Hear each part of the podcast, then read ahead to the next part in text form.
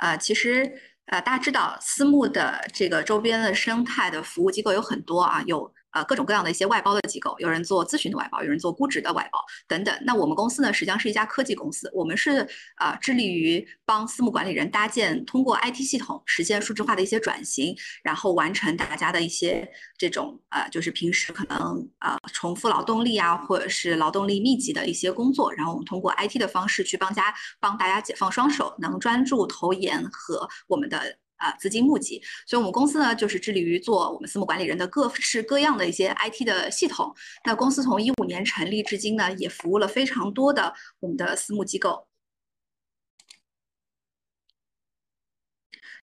然后我们那个给我们的股权类私募啊，其实有专门打造了一套啊，我们叫一股权的这样一。套系统，然后这个啊也是我和团队们我们一起为股权啊私募赋能的一个板块。那这个当中呢，就是帮我们的私募股权的啊，刚才可约有讲到说，我们做的是想为私募股权啊提供我们的啊这个投资人的签约、电子签约或线下的合规适当性的这样的档案的。啊，适当性评估的数据库啊，以及我们的投资人的一些信批的事项，都可以在我们的这个啊投资者的这一端进行投资者的这个互动和交互。对，这个就是我们为我们私募 PEVC，然后我们提供的这样的一套啊完整的啊管理人跟 LP 之间的这种专属的手机端的一个交互平台，这样的一套 IT 的系统。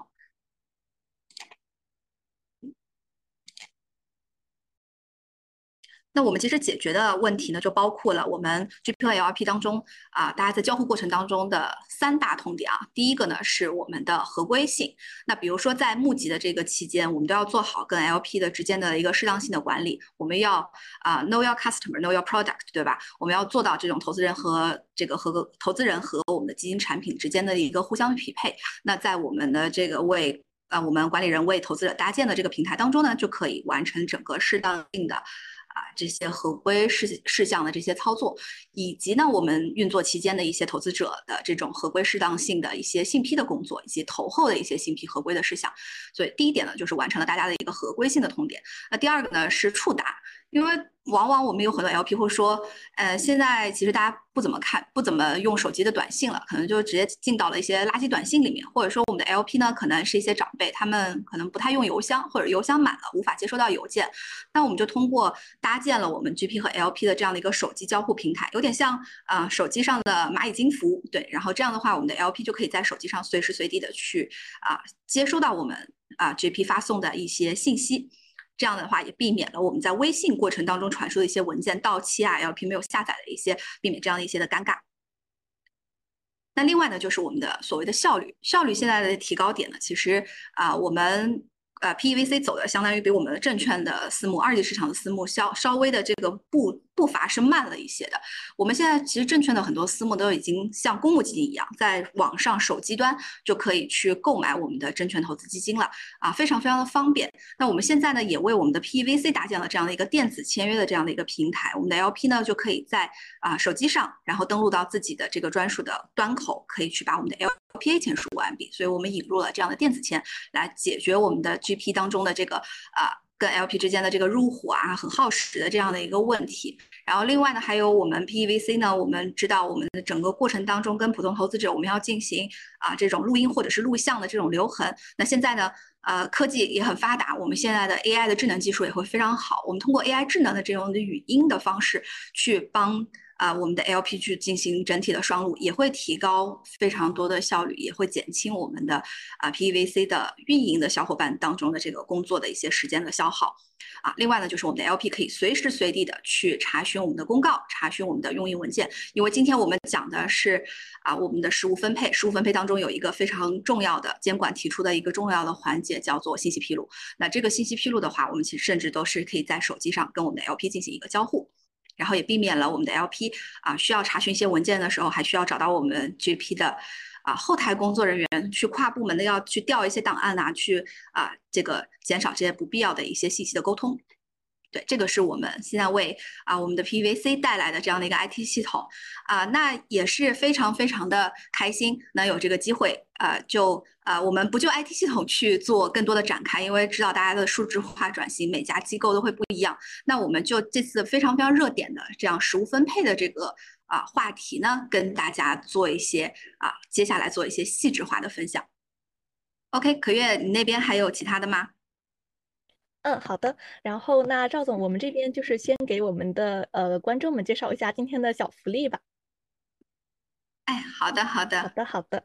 啊，就是刚才通过这个呃赵总的介绍啊，呃，我相信就是大家也感觉到这个系统呢，它是非常的便捷，并且是实用。那我相信呢，大家也是非常想希望能够有机会来体验一下我们的这个系统。那易股权系统呢，就是我们今天给大家带来的一份福利。截至直播结束，转发直播间榜单的前三名粉丝将获得小茶赠书、中国资本市场三十年和易股权系统六个月的免费使。使用权限，同时在直播当中，所有参与转发的朋友都将获得小茶赠送的全面注册制汇新规汇总资料包一份。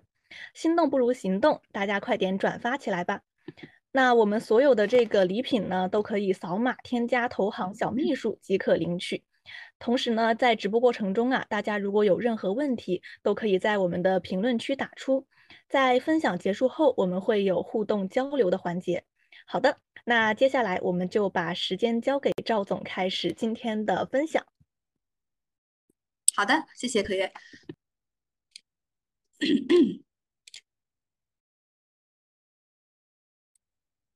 哎，我可以分享了吗？啊，好的，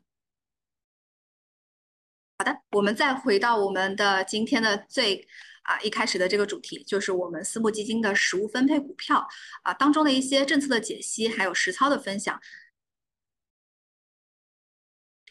主要分为今天分为了三个模块啊，跟大家进行唠一唠啊。一方面呢，是我相信大家这块也比较熟悉了，就是我们整个这个试点工作的一些背景及对行业的这个意义。那还有我们实物分配股票的一些核心的要点，帮大家梳理出来了。最关键呢，其实啊，在我们这个课程。开播之前，我已经收到咱们同行下午茶的小伙伴啊，帮大家收集上来的一些热点问题。所以今天这些热点问题呢，啊，我们会在这个接下来的第三个 part 当中呢，跟大家一起来交流一下我的一些感触。我们看呃，这个中基协啊，整体的这个。啊，创投基金整整体的这个备案通过的一个业态啊，密集的就分布在了我们这个二零一七年还有二零一八年的这一段时间。那我们根据整体的这个运作期，大概比如说人民币基金大概是四到五年的这个时间来推算，那确实这两年啊也。即将迎来一个这个退出的一个小高峰，所以呢，我今天跟大家分享这个退出，想必这个也是大家啊最近工作日常过程当中应该是啊在密切关注的这样的一个板块啊，就是我们的退出。我们其实退出呢分为两个部分，我们可以称为叫可以正常退出的部分，然后。比如说我们的 IPO 的退出啊，我们的并购的这个方式的退出，或者是啊我们这个大股东的这个股权的回购的退出，这些都是可以正常退出的这个状态。那还有一些呢是没有办法退出的一些长尾项目，那我们可能要通过一些啊纠纷解决的方式去去把它化解掉。那这个我们今天呢讲的这个非现金方式的这个退出，我们说的是股票的收不分配啊，其实是我们正常情况下的一种退出方式。那也是呃，因为了我们的这个首发的 IPO 啊，因为了 IPO 之后的这个它变成了一个，它从股份变成了股票的这样的一个状态之后，能实现啊真正意义上的一个退出。我们今天就在这个地方啊进行一些啊细节上面的一些探讨。那有机会的话啊，因为我个人也参与过一些就是长尾项目的一些啊纠纷的。这种争议的纠纷解决，那有机会呢，再跟大家唠一唠这些啊没有办法退出的这些项目，我们到底该怎么解？好，那我们就进入今天的啊我们可以退出的这样的一个部分啊的一个细节的分享。那股票的实物分配啊，它其实有整个我可以分为啊，应该来说可以分为三三层的这个历史严格。呃，那目前从这个当前的法律还有行政法规的这个角度啊，其实呃从这些层面来讲，它其实没有对这个非现金分配进行一个非常明确的一个规则和要求啊，所以我们更多的是看我们的 LPA，我们合伙协议的本身它是怎么样约定的。那有些 LPA 呢，这个当中会约定我们的这个有这种。啊，所谓的叫啊非现金分配，或者叫财务的原状或这个现状的一个分配，这样的一些条款，那其实呢就是我们合伙型基金的产品啊，向这个产品的呃这个 LP 转让财产的权利的这样的一个过程。对，这个就是我们呃，其实呃，并没有一个开端的一个起点啊，但是实际上我们 LPA 当中的这个条款的自治性还是比较强，所以其实在很很早很早之前，可能当中的这种非现金分配的条款已经开始在逐步的这个在社会面都已经铺开了。所以我们这个是其实整体的股票实物分配，它是有一个历史的影子在的，就是我们整体的这个非现金的分配。那从这个股票真正的我们叫做实物分配股票的这个政策的开端呢，是二零二二年的七月八号啊，已经过去了。呃，蛮蛮长时间了，大半呃，这个半年都快一年的时间了。那证监会呢，其实发布了一个叫启动私募股权创投基金向投资者实物分配股票试点，然后通过这个来支持私募基金加大服务实体经济的这样的一个通知。这份通知呢，就是我们的一个实物分配股票的一个政策在国内的啊正式的打响，正式的开端。那。整个的实物分配股票呢，现在其实已经进入了一个啊正式的一个实实施阶段。那是从我们的二二年的十月十四号，那证监会发了一则通知，同意我们的啊这个科创板上的这个蓝启科技啊它的股东当呃当中的这个上海邻里开展股票的试点分配，就是成为它的这个啊股票实物分配的一个试点试点的。全国首单，那这个时候我们国家正式进入了整体的啊实物分配股票的实施阶段，这个是我们整体的历史严格的情况，跟大家简单过一过。那实物分配股票呢，其实呃，我觉得对这个对我们的这个行业，然后对我们甚至说对于时代还是蛮有啊这个整体的意义的。比如说对我们的管理人 GP 来说啊，随着现在全面的这个注册制的铺开，其实 IPO 的退出呢啊变得后面就会更加有可行性。那实物分配股票啊。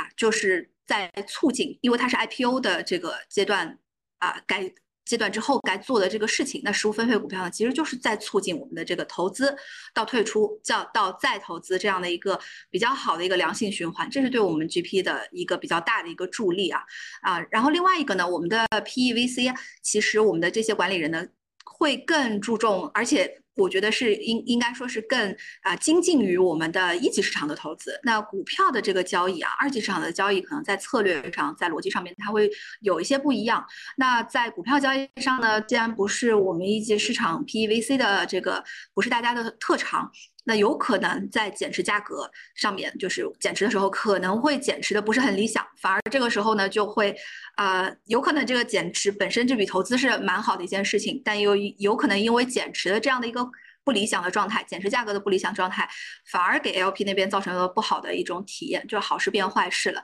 所以，那我们这样通过实物分配去分配到啊 LP 的自己的手里，那退出的节奏由 LP 自己去把握，那也是对我们 GP 的啊这种就是扬长避短，对，可以帮我们啊 GP 去解决这样的一部分的困扰。那对于 LP 呢来说，其实啊 LP 我们在真正的退出的这个阶段啊，其实。不单单是说我们的 LP 跟 GP 之间的意见会不一致，有的 LP 和 LP 之间的这个减持意见可能也都不一致。那就是对于比如说我们的呃是否要减持啊，什么时候要减持啊啊，然后以什么样的一个价格去减持啊，其实都比较难形成特别统一的这种意见。那我们的这个股票实物分配的这个政策呢，就蛮好的去兼顾了我们投资者差异化的这种减持的诉求了。啊，那第三个的啊比较好的意义呢，其实是在平滑我们的啊股权创投的基金这样大额的这个基金退出的时候对二级市场的一个影响，就是避免这种集中的减持带来的二级市场的一个波动。对，这个是我们啊这个从我们的政策的总结当中，也是从我们的日常的这种啊观察过程当中，我们总结出来的三大重要的意义。那跟大家过一下，我们啊想必大家这个实物分配试点的政策一条。条都已经看的蛮详细的，因为其实这个文不多啊，就不太不是很长，因为它不是一条法规，它就是一条啊证监会的一个通知。啊，还没有非常这个细节的这些啊指导细细节这种细则啊，这个是一则通知，所以它相对而言这种核心点会比较少一些。那我们大家其实也都啊有看到，就是整个的实物分配它是有一个比较大的一个定义的，就是我们的私募基金管理人，然后跟投资人之间跟 LP 之间进行一下约定，然后把我们的 PEVC 持有的上市公司首次公开发行前的股份，然后通过这个非交易过户的方式向呃 LP 进。行分配的这样的一个安排，这个是我们试点的一个定义。那这个定义过程当中呢，帮大家筛呃这个整理出来了这样的几个关键的啊这个关关注点啊，就是把这个政策提炼出来了。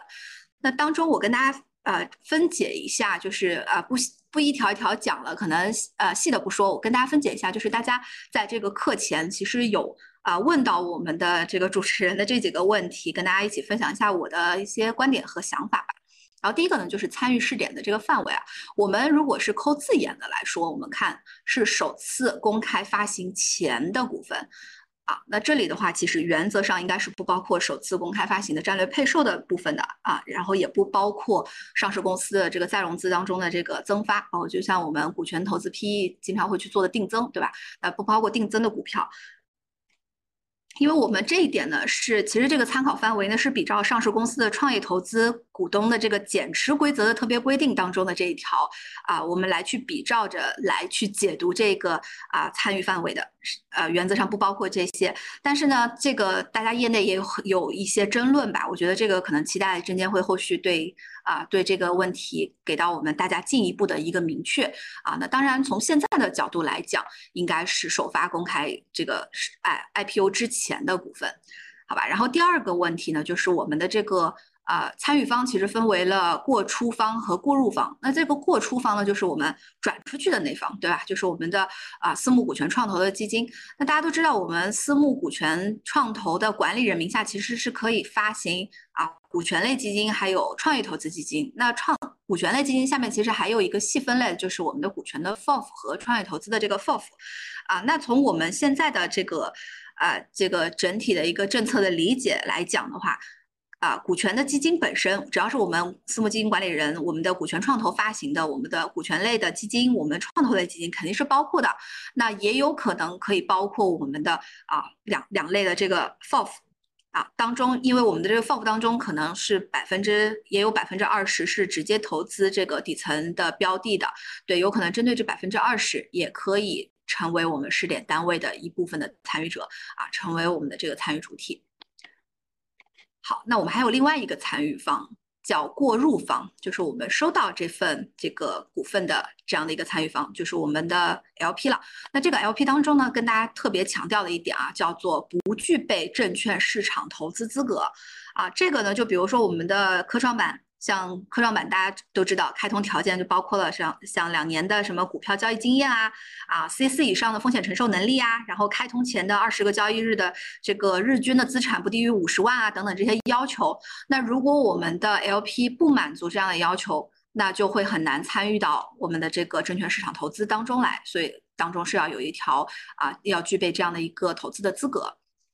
然后再看我们参与方式，非交易过户啊，这个非交易过户的事情呢，可能也啊有待后续的一个啊明细，对，出具这个中登会出具这样的一个具体的明细，然后我们在后面的一个啊细节拆解的时候呢，再跟大家把包括交易过户啊，然后包括这些啊减持额度的一些问题，细细的跟大家进行剖析。那针对于这个减持规则相关的适用法规，跟大家列了。比较核心的四条，这四条是在咱们这次的，呃，这个办这个公告里面有提出来的，所以大家可以去细看。然后另外呢，其实我们针对于这种减持的规则，或者针对于我们的这个实物分配股票的这个规则，其实整理出来了啊，我们很多的啊这个相应的一些法规供大家参考啊。群里面我们的啊这个群里面有我们的两位研究员。啊，然后后续呢可能会在一到两周的时间内，然后我们会去把整理好的这些法规呢，啊，做一下精美的这种排版，然后到时候再给大家分享出来。好，然后另外呢就是我们的这个受理机构，我们看一下这个受理机构，主要是中基协呢，他会去接收这个申请，然后最后变成了这个，如果申请通过的话，证监会会出具这个同意函。啊，我们减持规定里面还有主要是减持方面的这个额度，那这里有。啊，可以占用我们的结合金价格交易的这个额度去做减持，也可以占用我们的大宗交易的这个额度去做减持。然后这两者之间是啊和的关系，或者是或的关系，就是既可以两个都有，然后也可以说我只选择其中一个。那当中的这个减减持的额度啊，一旦占用了之后，它其实就占用了整体基金的总的减持额度，大家要在这个地方要特意留意一下。然后另外呢，就是我们的信息披露最后一条啊。这个监管特别明确了，我们要做好整体的信息披露的义务。我们看一下这个为大家提炼的这些核心核心要点里面有的这个受理机构啊，这个受理机构呢，其实就是我们中基协啊这个发送的这个试点资格申请的一个通知。我们在中基协的这个 Ambers 系统里面，呃，有部分的私募有收到啊，就是九月七号的时候，中基协呢通过啊大家的这个平时在账号管理系统里面填的。在这里填写的这个信批的邮箱啊，这个邮箱就这边呃敲黑板，这个画个重点啊，还是大家一定要关注一下，因为我这次在就是呃收集我们大家的这个行业经验素材的时候，我发现有啊有很可惜，就是中基协这次呢呃基本上是向我们有差不多一千两百多家吧，这个普通会员还有观察会员就发送了这个邀请函。啊，但是我已知道的是由呃有些私募机构，他当时并没有打开我们的这个中介协发送的通知邮箱啊，邮箱里面的这份这份材料通知他没有看到，没有看到了之后呢，后后来他就发现他 Amber 系统里面就没有相应的试点材料申请的这条通知啊，那可能会有这方面的一个影响吧，这个。呃，所以这个份这个邮件，就大家在账号管理系统里面填写的这个信批的这个邮箱，一定要经常的、定期的去查阅，因为里面可能会有一些重要的通知。好，然后之后呢，中基协的 Amber 系统里面就会推这样一条这个公告啊，关于接收。我们的这个股票试点的一个申请材料的通知，然后具体这个通知呢，也可以给大家啊，这个一睹为快啊。这个通知内容到底都涉及哪些哪些事项呢？比如说我问了啊，我们的这个几家普通会员的小伙伴们啊，他们都有收到这条通知，然后也详细的去阅读了。那当当中呢，除了啊这个我们的呃零星创投以外，其他的也有一些普通会员也在积极的在准备这个试点资格的申请材料了。那这个当中呢，会有我们试点申请申请，主要是涉及到哎适用的这些主体啊，这个整体的这个啊股票的有关的一些情况，然后减持的规则，尤其是我们这个集合竞价、大宗交易的这个额度的使用情况到底是怎么样的，要写这样一份完整的一个资格申请的报告啊，去跟中基协进行一个交流，然后申报材料呢是要发到相应的这个呃 AMAC 的啊这个邮箱里面进行上报的，然后这个过程当中呢就会。呃，有啊，除了这种文字上的交互啊，也会有这种电话信息上的交互，甚至去中基协进行面谈沟通，啊，整体的这个试点申请。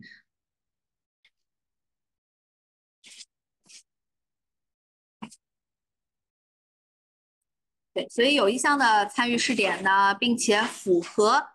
条，并且符合我们条件的私募管理人，就可以充。充分的来论证一下啊，上面的这些基本的这些信息，然后可以去做这样的一个试点申请了。那之前呢，比较有幸听到了，就是了解到我们这个零星创投的合伙人啊，跟跟我们大家分享过一个，就是他的这个首单试点实操经验啊，他跟我们分享了这样一些实操的啊，他的一些就是作为过来人哈，他的他的这个实操的建议啊，就是他说第一个啊，是建议我们的。就是咱们的私募的同行们要尽早的去跟我们的 LP 沟通分配方案，包括了这个参与的意向、分配的额度，那越早沟通越好，越早沟通呢，后面的推进可能会越顺利。然后第二个呢，就是啊，跟我们的税务部门啊，越早的去沟通整个的缴税的啊这个时间节点呐，然后缴税的哪些地缴税义务啊等等的这些方面。啊，这个可以提前做一些考量。然后第三个呢，是我们的这个上海啊邻里申请的时候呢，它其实是仅占用了集中竞价的额度，啊，然后通过这个集中集合竞价进行的股票的实物的分配。那其实他说也可以，大家也可以去探讨一下如何解呃如何如何去呃用这个大宗交易的减持的额度，然后进行股票的实物分配。那第四个呢，就是他也特别强调了一点，就是要注意我们的信息披露的合规性。那鉴于此啊，就是通过他的一个过人过来人的这样的一个实物的分享，然后我们也总结出来了以下的一个操作路径啊。第一步呢，就是我们要确定基金达到了一个非现金分配的一个状态。那通常呢，这个是在退出期的时候进行判断的。比如说我们退出期的时候还没有。啊，有一部分这个资产没有变现，对吧？我们有一部分股票这个没有变现，啊，那或者是说这个非常难变现的一些这种这种资产，呃，非常难变现的资产，可能我们就不走我们今天这个会议探讨的这条这条路了啊，那就可能是要走其他的这个原状分配啊，或者说啊，这个可能要去做纠纷处理的这样的一条路径了。那第一条就是它要先达到一个非现金分配的状态，那第二个呢就是。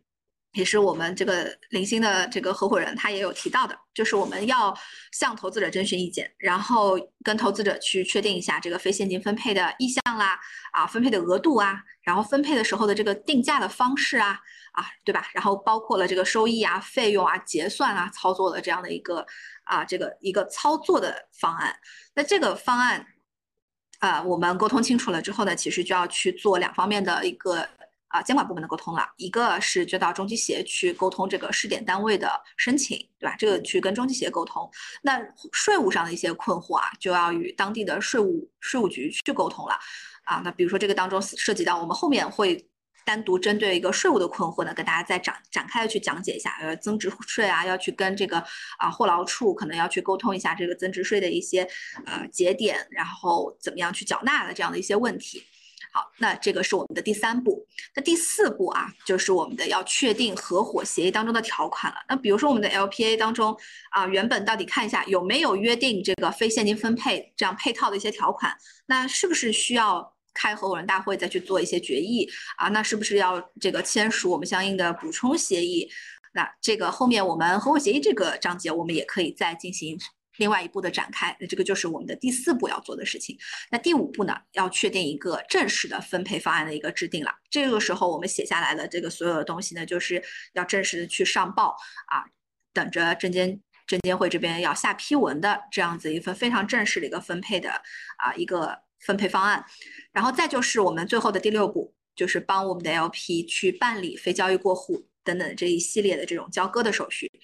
那我们国家呢，一共呃差不多有百分之八十的 PEVC 啊，都是合伙型的基金，所以我们接下来的所有的事项的这个啊这个分享啊，我们也都围绕着合伙型基金，然后跟大家进行一个细节的剖析。我们看一下，这个是。啊，我们第一个问题就是大家也比较热门的在探讨的，就是我们到底合伙协议当中应该要怎么样修改呢，才能满足合规的要求，才能更好的落地执行？啊，这个地方呢，给大家啊，也是跟我们的那个美元基金的小伙伴呢，去要到了他们一份美元基金的一个呃 LPA 当中的条款啊，就是我们叫啊这个 income distribution 条款，这个就是我们的 non-cash，对吧？就是啊没有。现金分配情况下的啊，这种这个啊可可交易的这种证券，我们要怎么样去怎么样去分配啊？这个我们在在美元基金里面其实都会有非常非常明确的一些这个条款细节。那对于我们来说，我们的人民币基金，我们具有。我们要要完成这个股票的实物实物分配，我们到底应该啊要怎么样去探讨？我们原来存量的基金我们要怎么办？然后我们新设的基金要怎么办？这边给大家分享一下啊三个这个我觉得相对而言还是比较好落地的这样的一些操作方式啊。一个是我们的存量的基金，首先呢是存量的基金里面没有任何的约定。我们关于这个非现金分配方式没有任何的约定，那这个时候呢，肯定是要开合伙人会议、合伙人大会，然后大家全体合伙人一致同意，然后签署补充合伙协议，然后去把这个相应的条款约定清楚的。这个是没有任何约定的情况下，啊，那还有一种呢，是有一些。原则性上的一些约定啊，这种情况下我们会建议我们的合伙人去做一下合伙人的决议啊，因为这样子的话，其实保证了我们后续的一个啊操作的可执行性啊。这个原则性约定里面包括了啊，给大家举一条例子啊，我们在我们的这个人民币基金里面，其实有看到有小伙伴是这样约定的，说收益分配的协商条款啊，它叫协商条款，就是说我们的基金清算完成前还存在尚未变现的啊这个。啊，流动性较强的资产，对吧？我们的股票就属于啊流动性较强的资产。然后我们的基金管理人呢和投资者协商一致之后啊，可以采用非现金分配的方式进行分配。对，这样的话就是一些啊相对而言。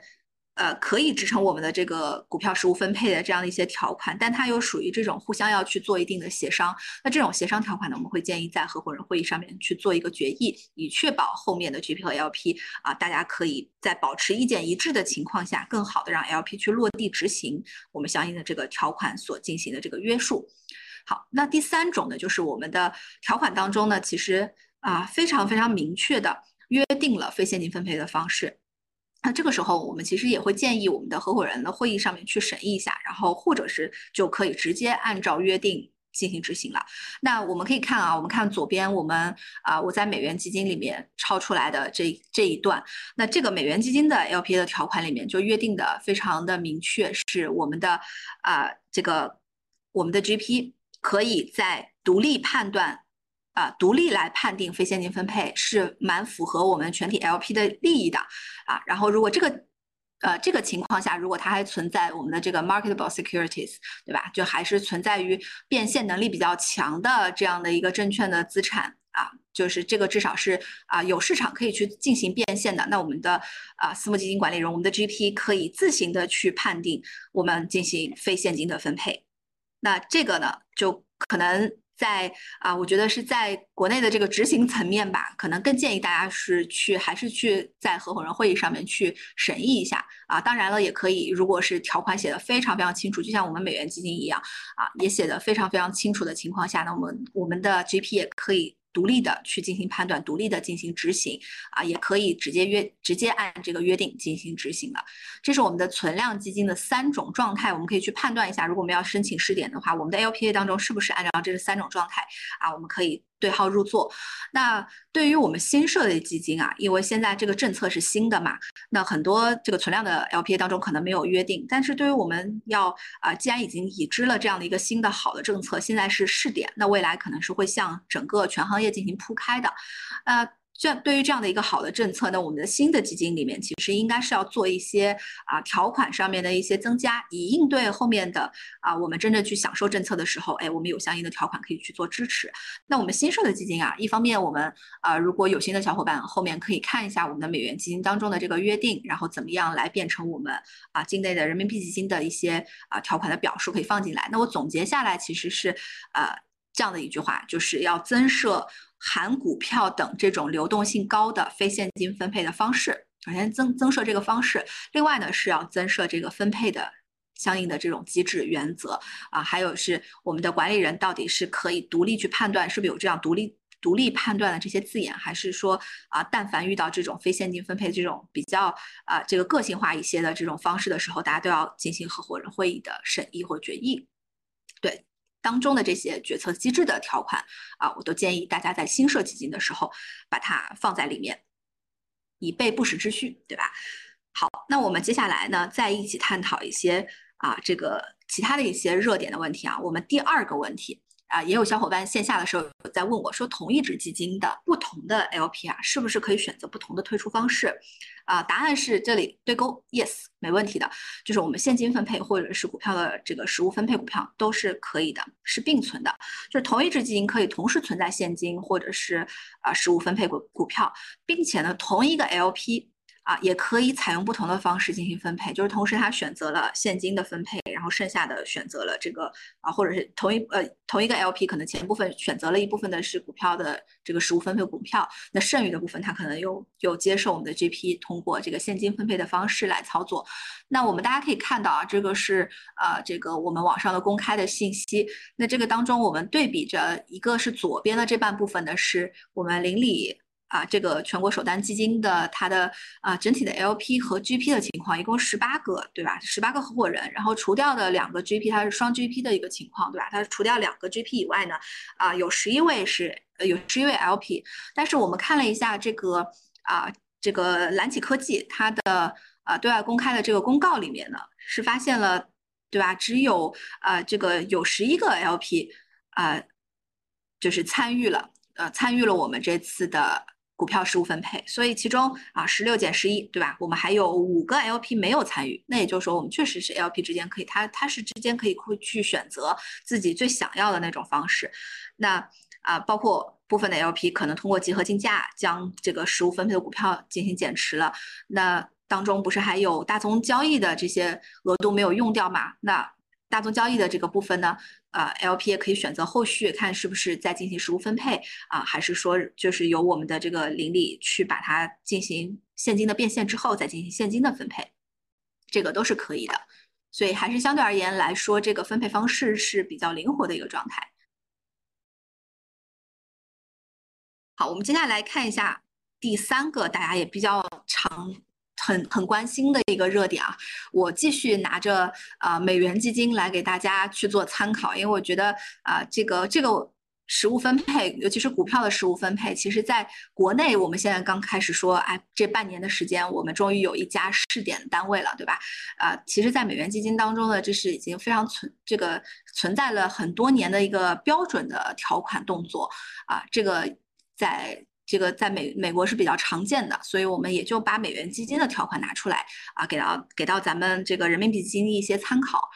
啊，首先是这个第三个问题呢，就是大家比较关注的这个分配价格如何来确定。那我们从这个美元基金的角度来看啊，一般来说肯定是参考我们股票的公开的交易价格的啊。这个上市了之后嘛，我们是有股票的这个公开价的这个收盘价的。那通常的定价的会分有两个基准日啊，一个是我们所说的。决议日。就是，啊，我们决定要做这个股票实物分配的这个决决策的这个时间。然后另外呢，就是其实在国内肯定啊，这个我们还有一个日期呢，就是像刚才蓝启科技这边发公告啊，可能会有这样的一个公告日。我这边就不作为这个定价基准日了，因为我看看了一些啊美元的这个 LPA 当中，大部分约定的都是在决议日或者是在后面一个日期叫 Settlement Day 啊，这个。这个过户日期里面来去做这个定价基准日的，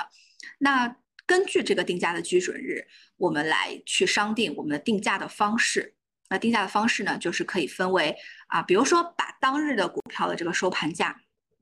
定义为这个就是以当日股票收盘价来做这个定价。啊，比如说过户日的啊这个呃决议日的当日作为股票收盘价，但是这个日子呢，就是距离啊真正的交割其实好像还蛮遥远的，有可能是没有办法很好的去啊这个去验证它后面的这个股票价格的一些波动啊，就是没有那么真实，所以啊这个只是我看到一一一些 LPA 条款当中有这样去设定。但是可能不一定 LP 会去接受，对，所以这个是当中给到大家一个啊，这个就是第一，就是这个可能是比较相对比较弱项的一个这个参考参考的依据啊，就是当日股票的收盘价。那还有一种呢，我觉得是呃从这个所有权的这个转移的角度来讲，我觉得更贴合 LP 和 GP 当中的这个权益的一个。呃，交接点，那这个交接点呢，就是像我们的啊，比如说我们拿这个过户日啊，就是我们 settlement day 当中的前一天，就我们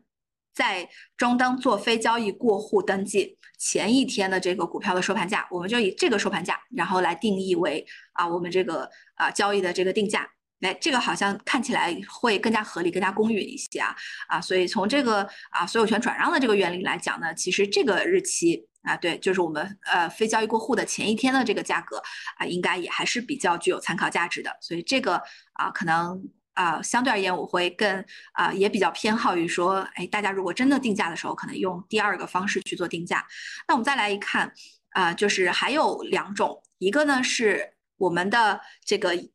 交易，我们的决议日的，或者是我们过户日的。这个前一段时间，或者是前后各一段时间，那我们看左边的我们的美元的 LPA 当中，确实写的就会比较清楚啊。它写的是，大家可以看到这个第四行，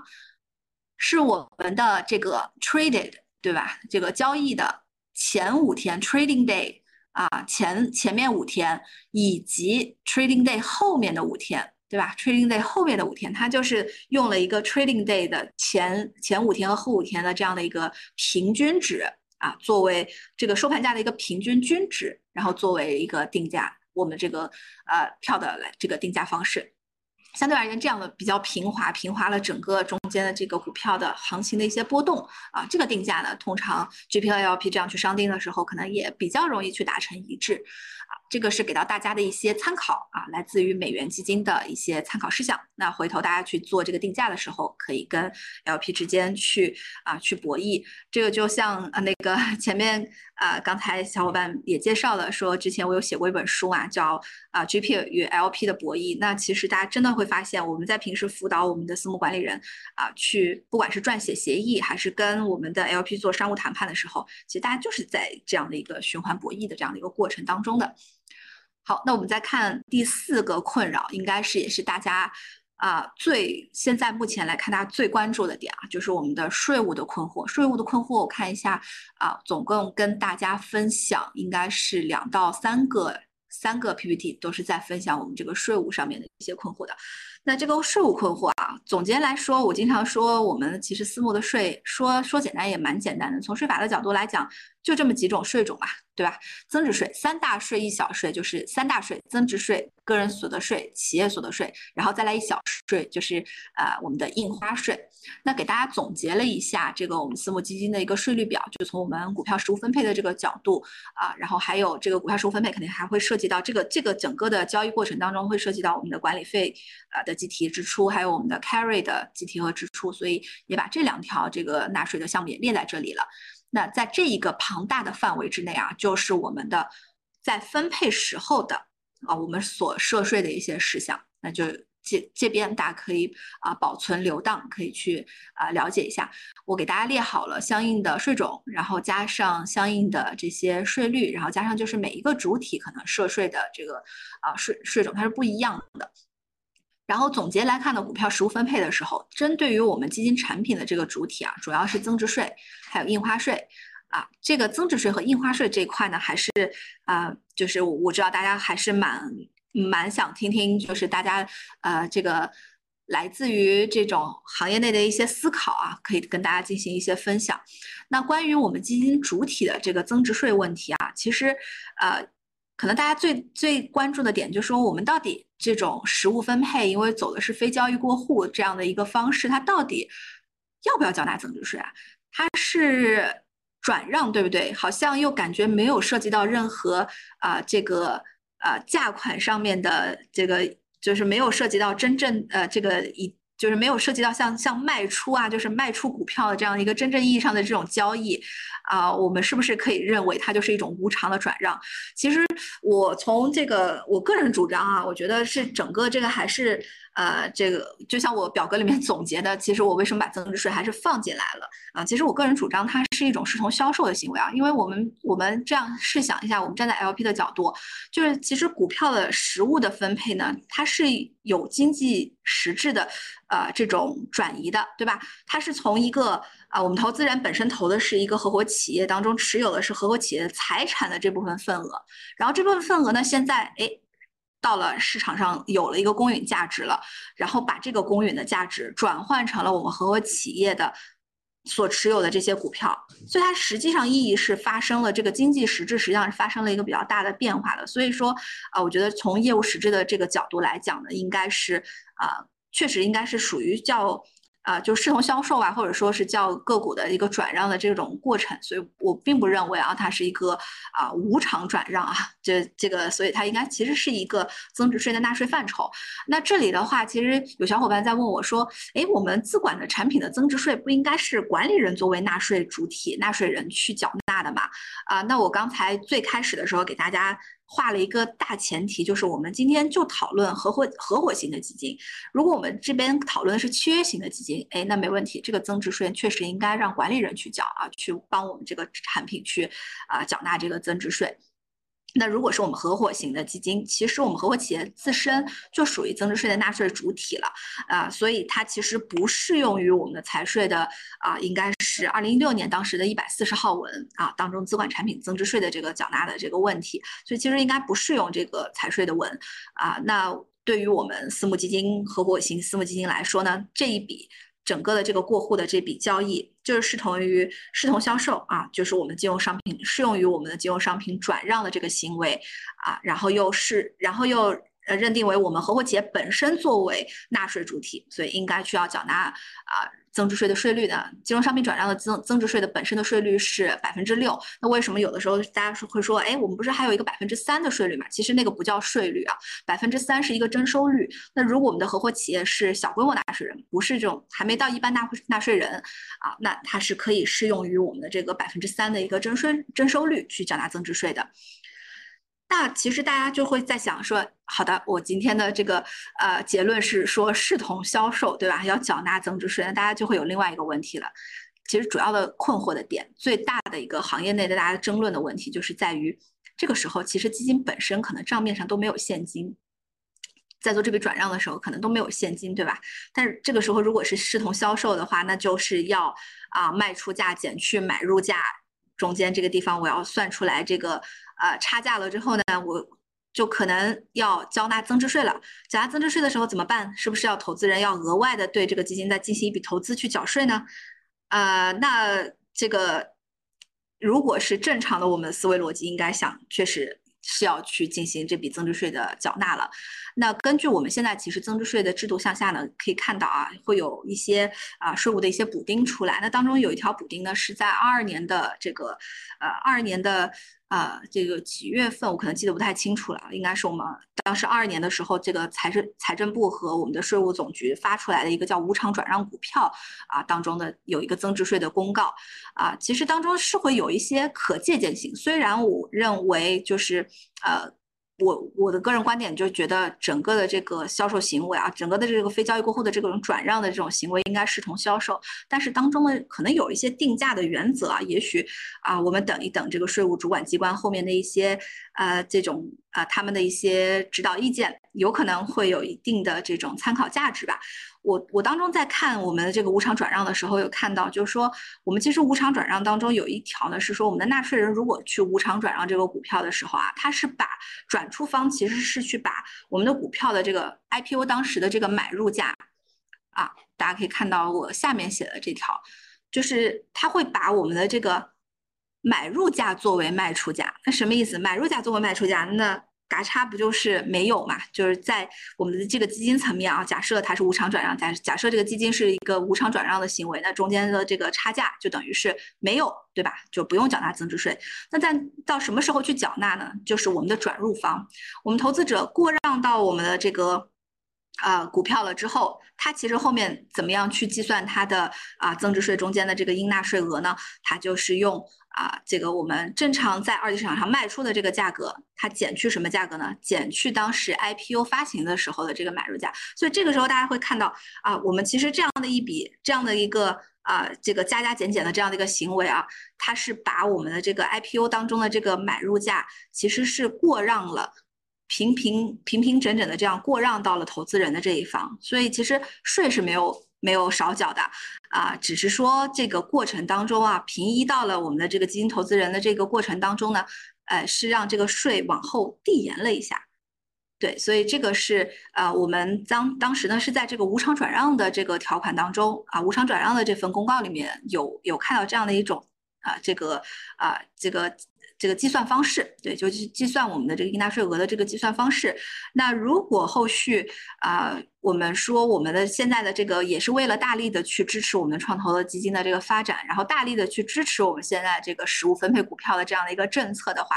啊，虽然视同销售，但是是不是后续也可以去探讨一下啊，整个视同销售之后的这个。呃，价格的这个计算，对吧？就是卖出价减买入价的这样的一个公式的这个计算，呃，可以向我们的这个无偿转让股票这个地方去做一定的呃一定的靠拢。这样的话，可以把我们的这个增值税，呃，缴纳的时间节点可能看起来啊，对行业内可能更容易去做接受一些。呃，那。之后呢？呃，我待会儿再跟大家探讨另外一个问题啊。虽然比较建议说啊，后面有这样的一个计算方式的一个呃一个细则出来，一个细则的这种转变这样的一个公告出来，但可能现在的还会有一些其他的一些隐含的一些问题。我们接下来的 PPT 里面可能啊可以再再探讨深入一点，对，这个是关于增值税。那关于我们的基金主体的这个印花税，我们从印花税税法上来讲呢，说啊证券交易啊这个过程是要缴纳印花税的。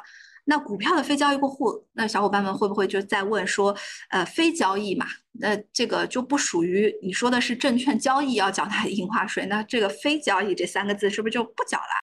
呃，这个非交易啊，其实我觉得还是蛮证券市场的一个概念，并不是税法上的概念。税法上其实讲究的是叫呃发生所有权的一个权属的一个变化。那在我们的这个。非交易过户啊，过户的这个过程当中，这个其实是在税务上还是认定为它是一个交易行为的，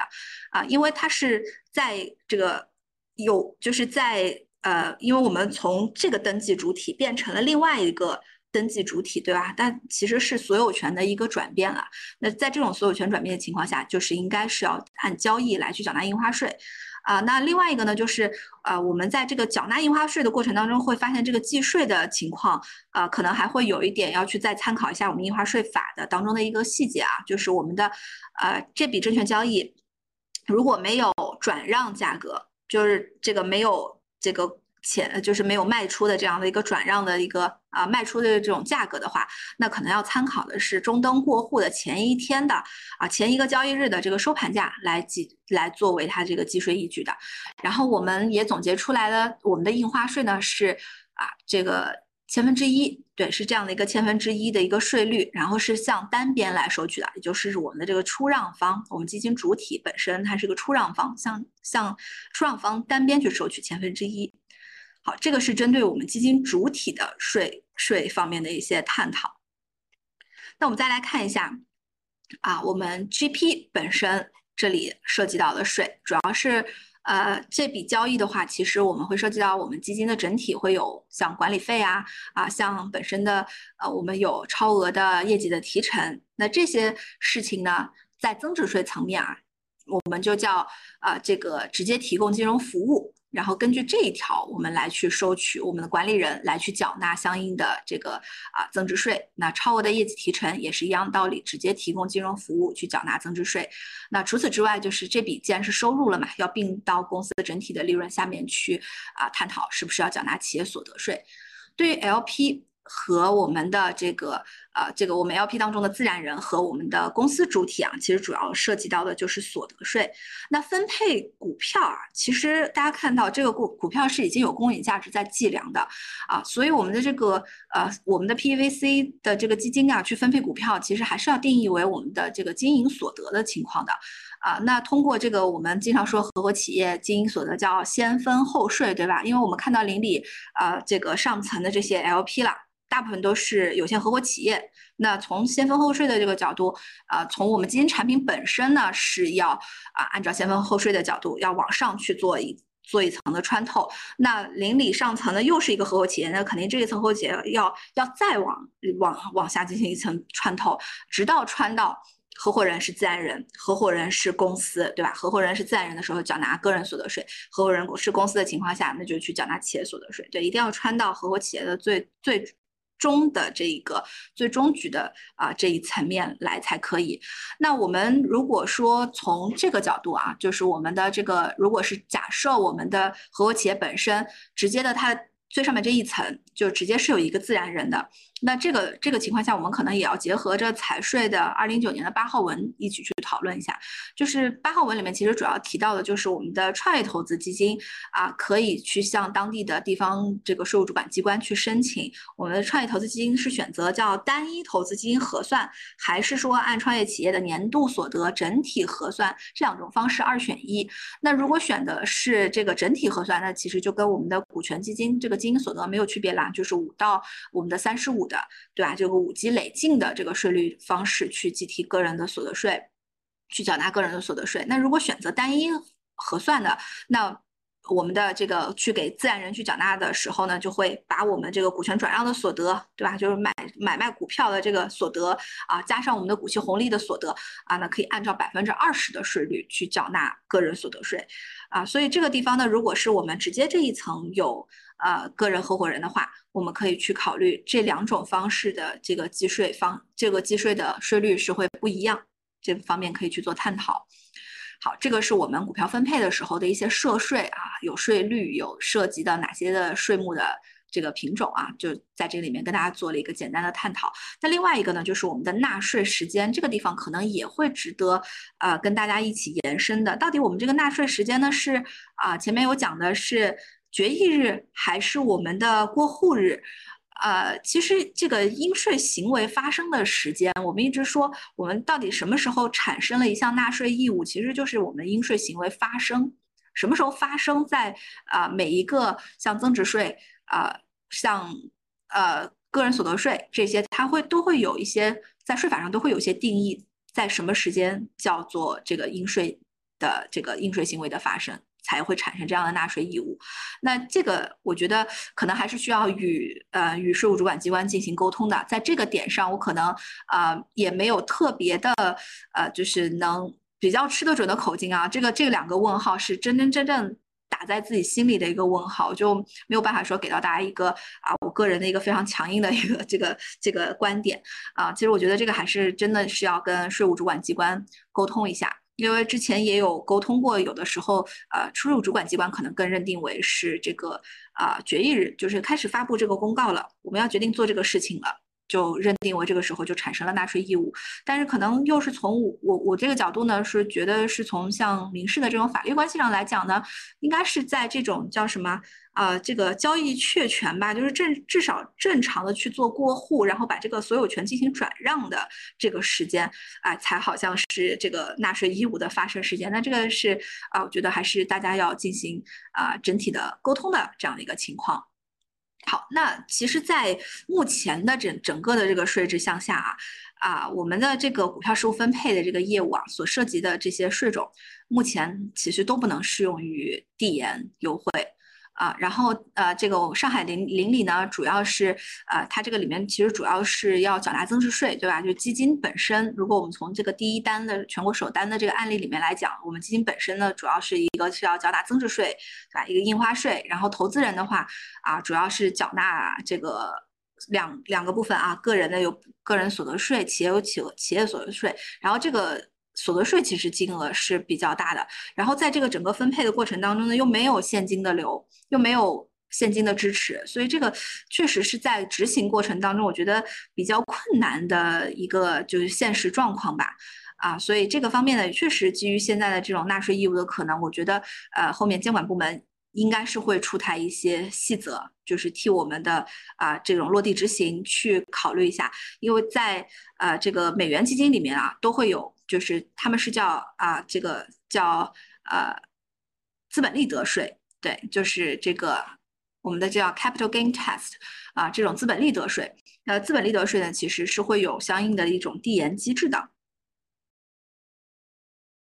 好，那我们再看第二个这个我们比较要探讨的，前面我们刚才探讨的叫分配时的这个涉税事项，对吧？就涉及到这么多的一些啊税种的一些情况、税率的情况，还有我们的缴纳的时间啊，什么时候去缴？呃，那目前其实来看啊，就这里啊，就刚才探讨缴纳时间的时候啊，有漏说一个，就是到底是决议日啊，还是过户日啊，还是什么时候去缴啊？那至少从全国首单案例里面来讲。这个增值税呢，就是邻里的层面，就是正常的去缴纳增值税的，他们是预留了相应的这种现金去缴纳增值税啊。当然是这个过程呢，也是跟包括上海税局啊，然后包括这个一直就是提交到国税总局去探讨他们这个增值税的纳税时间节点啊，到底可不可以递延，其实都去做探讨了，只是没有得到非常明确的回复。那从这个呃纳税主体、纳税义务人的这个角度来讲呢，肯定不能拖欠税款嘛，万一产生一些税务纠纷，呃，这个。税务风险怎么办啊？所以还是正常的去缴纳了增值税的。好，那我们再来看一下，当我们的 LP 去卖出我们的股票的时候的涉税啊，都有哪些涉税的事项？然后这个时候呢，其实我们啊就要结合着。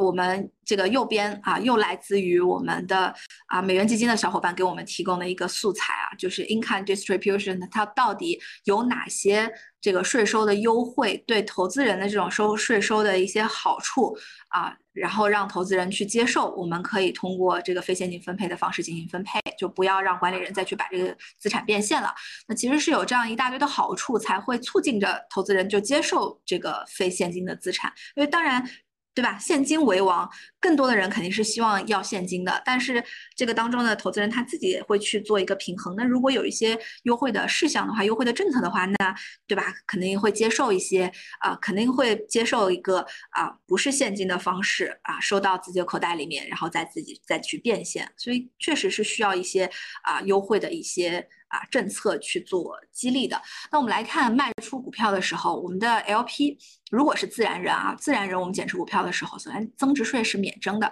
前面那个地方呢，我有跟大家说，呃，假设我们用这个，对吧？就我们基金的这里的增值税，假设用了刚才无偿转让股票的方式去计价了，去计算了，那这个时候呢，我们就会把。啊，这个增值税递延平移到了我们的投资者端啊，投资者的这个层面去缴纳增值税。但是你会发现，如果我们有相应的递延纳税的这样的一个很好的这个方式了之后，就得配合着另外一条来去规范我们的投资者要把这个税缴掉。否则的话，我们现在的税收政策里面是写的，我们的自然人 LP 是免征增值税的。那岂不是我们把这个价格，我们把这笔增值税的税收义务平移到了 LP 的层面，然后 LP 又因为更好的税收优惠政策把增值税彻底免掉了吗？对吧？如果我们只考虑了这个纳税的递延，而不去考虑后后续要限制我们的 LP 也要缴纳增值税，那这个。增值税就彻底收不上来了，所以我觉得在这个问题上，实际上应该是要讨论纳税递延，还有还有这个股票，虽然到了投资者这个手手里面，它其实已经是流通股了，那其实是要结合一点限售股的这方面的一些约束，然后去把这笔增值税交掉的啊，可以让大家递延，但是不能说不缴，对吧？因为毕竟是一个交易行为。好，啊，那这个是。我们在啊，这个我们增值税事项上的一点点的，再往后的一点点的延伸。那分配的时候啊，我们可以看得到，就是在整个基金分配给我们的，如果有这样的递延机制，那就啊，如果我们有这样的递延机制，加上限售股的这个啊，这个缴纳个人所得税的机制，就会变成了我们在基金给到投资者过户的这个层面，增值税啊，直接啊。卖出价减买入价等于零，然后这个时候基金就不缴纳增值税了。然后到增到这个投资者再去卖出我们的持有的这个股票的时候，到这个时候要按照限售股的要求缴纳百分之二十的这样的一个。要要按照限售股的方式再去缴纳，这个时候不能免征增值税，而且要限售股的方式去缴纳增值税。这个时候我们就按照啊我们正常的行为去缴纳我们金融商品转让的增值税，这个就是科学合理的，对吧？就是增值税就会收到了。那除此之外呢，个税也是一样的道理啊，就是个税的话，如果我们在 LP 去卖出股票的时候，啊，自然人是可以享受这个现在目前享受的是免征个人所得税的。那如果我们把个人所得税也进行了一部分的递延的话，其实啊，可能要在这个层面也去做一个这样的一个过渡的，这个把这个税往后平移的这样的一个动作。平移完了之后呢，其实要结合一些限售股的这个征收税的这个要求，去把这个百分之二十，至少是百分之二十的个人所得税，应该是要缴纳上来的，应该要征收上来的。对，所以是觉得在这个方面可能两。边的这个政策要互相做一些融合了之后呢，才能很好的把既既满足了我们行业内的需求，那也能满也能保证国家的一个啊税收的征收的一个体系。好，然后再就是其实有一点探讨的是发现，哎，这里我们又交了一遍印花税。大家在前面这个卖出啊，大家在前面这个分配涉税的时候，我们基金已经缴了一次印花税了。对吧？缴证券交易的出让的时候缴了一层印花税，那我们在卖出股票的时候，我们的 LP 又要缴一层印花税，所以这个地方呢，确实涉及到啊两层的印花税的缴纳。如果是直接卖掉，那可能就是只有一笔一笔印花税了啊啊。这个时候是确实有两笔，那是不是后续啊看一下我们的税收的整个细则当中呢，也会针对像印花税看是不是 看是不是有一定的这种免税规则。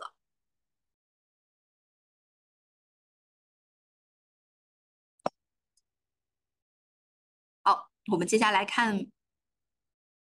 第六个，也是大家很热点在问的一个问题，就是我们 carry 的集体还有支付方式到底应该是怎么样的？那从这个呃，如果我们说全部的财产啊，都通过非交易过户的方式去转让。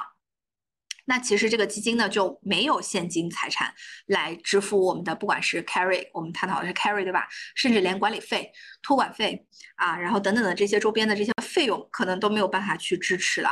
啊。这个时候就会比较比较难办。那我们正常情况下，首先我们先讨论一下计提啊。计提的话，管理费呢前提啊，这个前前置的去做计提，这个是它一个费用项，就跟我们的像托管费啊。然后像我们的律师费啊，然后会计师的这个审计费用等等，它一些费用前置项啊，这个地方还是比较好啊去计提的啊，这个计提一个有一个应付账款在这边挂着。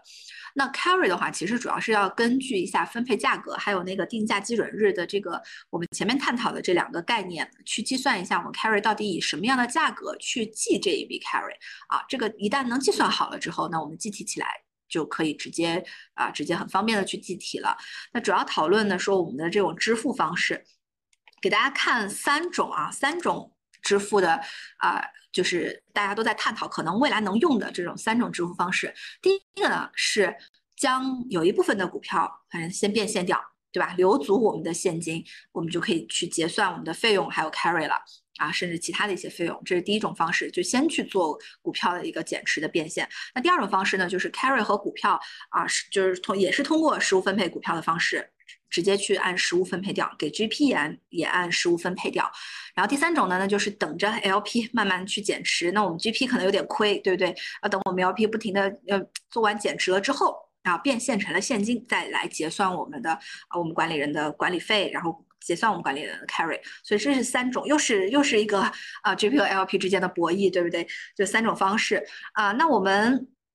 啊也从这个林鑫这边有了解到。这个他们有去跟啊这个监管部门应该是有去确认过，就是第二种方式的可行性的，啊这个监管部门应该是认可的。但是也有了，我们也另外一个方方面有了解到，就是其实邻里这个基金本身是 no fee no carry 啊，所以严格意义上来说，呃不算一个实操的案例啊。他们可能也去沟通过这。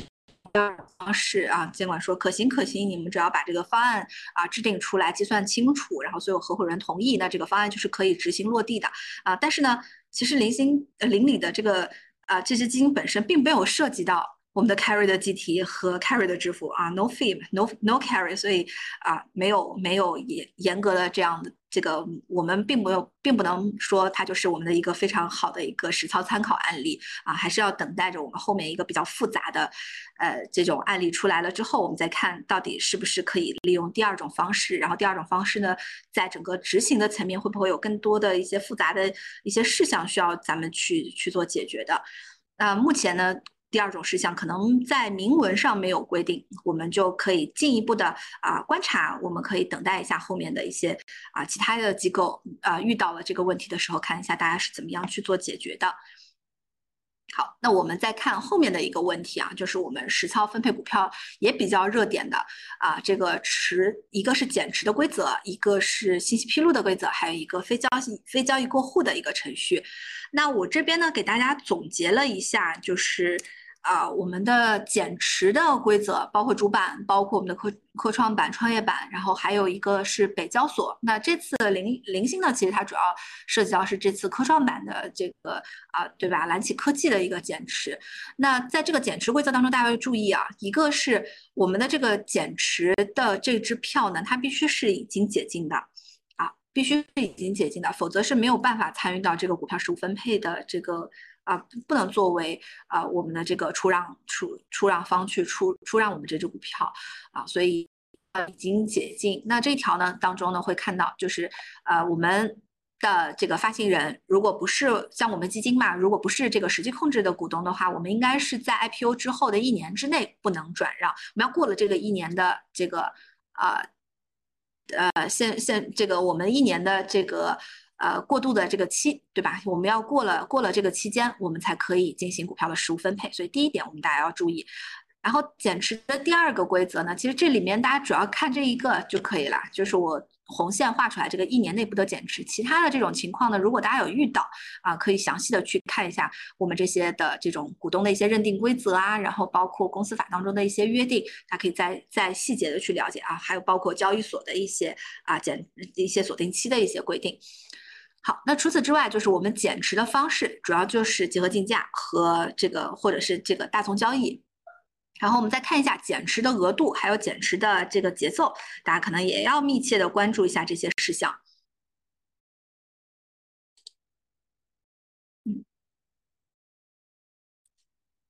给大家总结了一些这个我们实物分配股票需要遵守的我们的股票的一个减持相关的一些规则。那这个当中呢，包括了跟大家前面一直在 highlight。个股东董监高的减持股份的若干规定啊，这个是一般的情况的减持的额度啊，帮大家都红色标出来了。集合竞价呢是百分之一，对吧？大宗交易是百分之二，这个这两个数字啊，可能大家都会呃，以经常去做这种这个呃我们的上市之后的减持的小伙伴们都应该会对这些数字都会比较清晰。那除此之外，其实我们会有一个反向挂钩的，就是针对创投基金，其实会有一个反向挂钩的一个。啊，更好的一个优惠政策，那就是这个减减持节奏会啊，随着我们呃我们这个创投基金它投资的这个企业投的越早，对吧？它持有的这个时间越长啊，持有这个股份的时间越长，那它其实在后续的一个退出减持的时候，它可以退得越快啊。这个就是我们所谓的叫反向挂钩这样的一个优惠的啊一个减持的细则啊。大家也可以着重的了解一下。那小伙伴们可能在问的问题啊，就是基金向投资者实物分配股票的时候，是不是需要遵守股票减持的相关规则？这个是啊，我有看到咱们同行下午茶的小伙伴给我发过来的这个问题，肯定是的，一定是要遵守减持规则的。那那个我们也在看。呃，我们这个邻里的这个案例啊，这个当中我们看，首先第一个呢，呃，其实在邻里的层面没有，当时是没有讨论过啊，是百分之一，呃，是是用这个一般情况的减持额度，还是说要去呃用这个第二个创投的这个减持额度？因为其实邻里的基金呢本身它是非创投的基金，对，所以就是按照我们这个百分之一，对吧？走集合竞价的话是按照百分之一的这个方式去做啊，去做减持的。啊，所以并没有考虑说反向挂钩和直接减持中间的这种差异性。那如果本身如果我们后一支基金或者比如说国内的第二个啊试点申请的基金或第三个试点申请的基金，可能它是个创投基金，那这个创投基金呢啊可能要在这个上面去做一些考量了。这个方面在减持的节奏上面会存在一定的差异点。然后另外一个呢，其实啊，这个是否要遵遵守啊？是基金的投资者分配股票的时候是否要遵守？其实呃，邻里呢是在分配的层面就已经执行了减持规定的。我们可以看得到前面邻里的那个案例的时候，大家看到的那个整体的减持额度，所有的基金加起来是零点六四。啊，零点六四，啊，那其实对于任何一个单基金来说，呃，就对于整体的基金来说，就对于整体的 LP 来说，其实都不到百分之一。那打个比方，就是说，假设我们的有一个有限合伙的那个 LP，对吧？啊，有一个投资者的这个他持有了啊，这个四百万，对吧？四百万股，然后其实邻里这次可能分给他的就不到四十啊，就不到百分之一的样子。啊，那这样子的话，其实是从源头就整体控制掉了，根本就不会违反减持的规则。那后续，呃，LP 想就直接去做减持就可以了，再呃利用这个集合竞价的额度直接去做减持就可以了。所以这个方案呢，其实整体的话，应该是在基金的层面就去做整体的把控的。否则基金这个层面如果呃没有做把控，其实到投资人的这个层面呢，啊把控起来啊相对而言就会需要。呃，比较明确的投资就是基金的投资人这边要出具比较明确的一个减持的计划，然后减持的一个承诺了，以备啊以以应对不会自己自己不会违反相应的这个股票减持的这种规则啊，所以这个是我们在规划整体方案的时候一定要特别注意的点。好，我们再来看下一个部分，叫信息披露规则，这个也是我们这次十五分配股票当中一个比较啊比较这个。呃。监管比较着重去强调的一个规则啊，就是信息披露。那信息披露这块，其实我此处省略了一万字啊，就是省略了一万字的这个啊，前面都给大家做了归纳总结啊，就是包括减持额度啊，然后限售期啊一些问题都都做了总结。此处我减减掉啊，省略了一万字这个证监会和交易所的信批的要求，因为我看了一下，大部分呢针对的就是啊，包括我们这个上市公司的股东董监高减持的这个规定里面当中提到的这个事前事中。事后的一些信批啊，包括交易所提到提到的这些一些信批的要求，都有一些时间节点。那大部分呢，其实是针对的啊，是大股东董监高。啊，会有时间的期限要求，然后包括上交所、深交所、北交所的几个交易所的规则还有一些不同，所以我这块直接先帮大家省略掉了，因为可能这些的披露事项呢，更多是集中在上市公司本身去做信批的。那上市公司呢，也有常年督导的我们这个啊保荐机构，对吧？那可能在这个方面的这些事项的要求，它会。要求着我们基金要进行一些事项的披露的，所以这个跟着他们的节奏走啊，我相信也没有太大的问题。那主要跟大家要强调一点呢，是除了我们这个信息参考这个。啊，董监高减持股份的这个若干规定当中的这些啊披露事项，我们其实的事前、事中、事后的披露，在中基协层面也会非常非常的看重。我这边强调几个事项啊，包括了像啊我们的非现金分配方式，其实是一种比较特殊的一种分配方式啦。这种分配方式在国内我比较。呃，相对而言还是比较呃少少见一些的，就是平时大家可能不太会用到这种条款。那这种非现金分配方式，或者说我们这次很明确，就是实物分配我们的 marketable security，对吧？就是实物分配我们的可交易的股票的这种方式。啊，很特殊的一个方式，那我们应该要做特殊的风险揭示，对吧？然后另外呢，这个是这个就属于叫我们叫事前的一个风险的一个增加的一个项的风险揭示。那事中呢，事中的过程当中包括了，哎，我的啊这个减持的整体的规划呀，然后我整个的啊这个过户的一些。啊，进展情况啊，就是我中间过程当中的，还有包括跟中和监管的一些沟通啊、交流啊，跟啊税务系统的这之间的一些沟通交流，这些过程当中的事项，我们可以发送这样的运营报告去做事中的一些披露。那还有事后的，就是我们结果事项的一些披露，都可以。我觉得在中基协的这个层面，他可能会去更更关注我们对投资人的这些啊方式的一些信批。那。因为前面也有说过，我们会去帮我们的 GP 在微信公众号上面去搭建一个我们的投资人的啊这个投资人的签约信批平台，大家也可以看得到，就是我们有一些私募呢就会把相应的这些公告，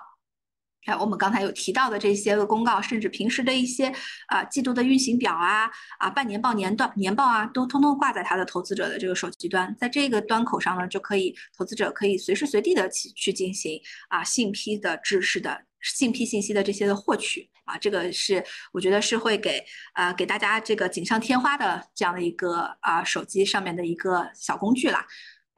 那另外我们的信批主体那就是我们私募基金管理人的本身，所以大家一定要做好充分的信批。好，我们最后再来看一下我们啊这个非交易过户的程序。那目前呢，其实。啊，也有了解到，就是整个去办理非交易过户的这个，呃，一个是中登本身啊，针对于现在的这个股票的实物分配，其实没有在中登的这个非交易过户明细里面，它其实这个明细里面并没有包括我们现在的这个实物股票实物分配。啊，那啊，同时我们国国内的首单呢，它在啊做这个中登的这个实实物分配的操作的时候呢，这些材料也不是会不是特别特别的明确啊。中登应该会根据呃咱们国内的邻里的这个首单的实物分配的这个样例，到时候啊以以它为打个样，然后到时候会制作出来一个操作的指引。目前现在是没有这种操作指引的。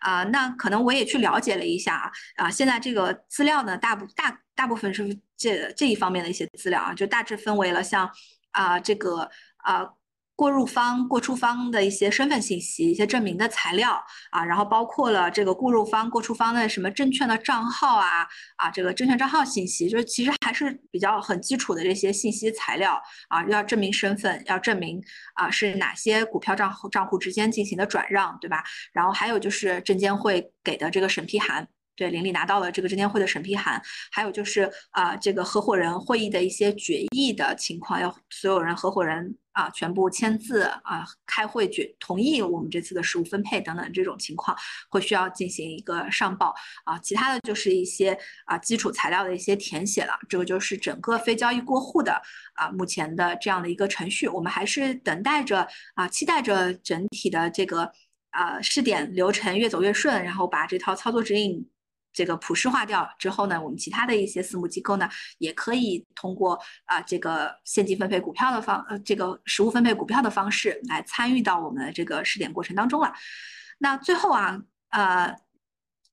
基本上。因为啊，邻里作为国内的首单呢，它其实相对而言又是比较简单的，一个是 no fee no carry，对吧？还是集中竞价的方式去分配的，呃，相对是比较简单的一个案例了，啊，所以是呃，觉得就是证监会启动整个私募的股票实物分配的这个试点工作呢，就是搭建出来了这样的一个初步的构架，那我们也在会密切的关注这个事情的一个进一步的细化、进一步的落实，啊，我们会持续密切关注的，回头。大家啊有这方面的一些想法，或者是我们也有像普通会员想去申请我们的呃股票实物试点分配这样的一个试点单位的时候，我们都可以进行线下的一个深度的交流。OK，课后欢迎随时随时考我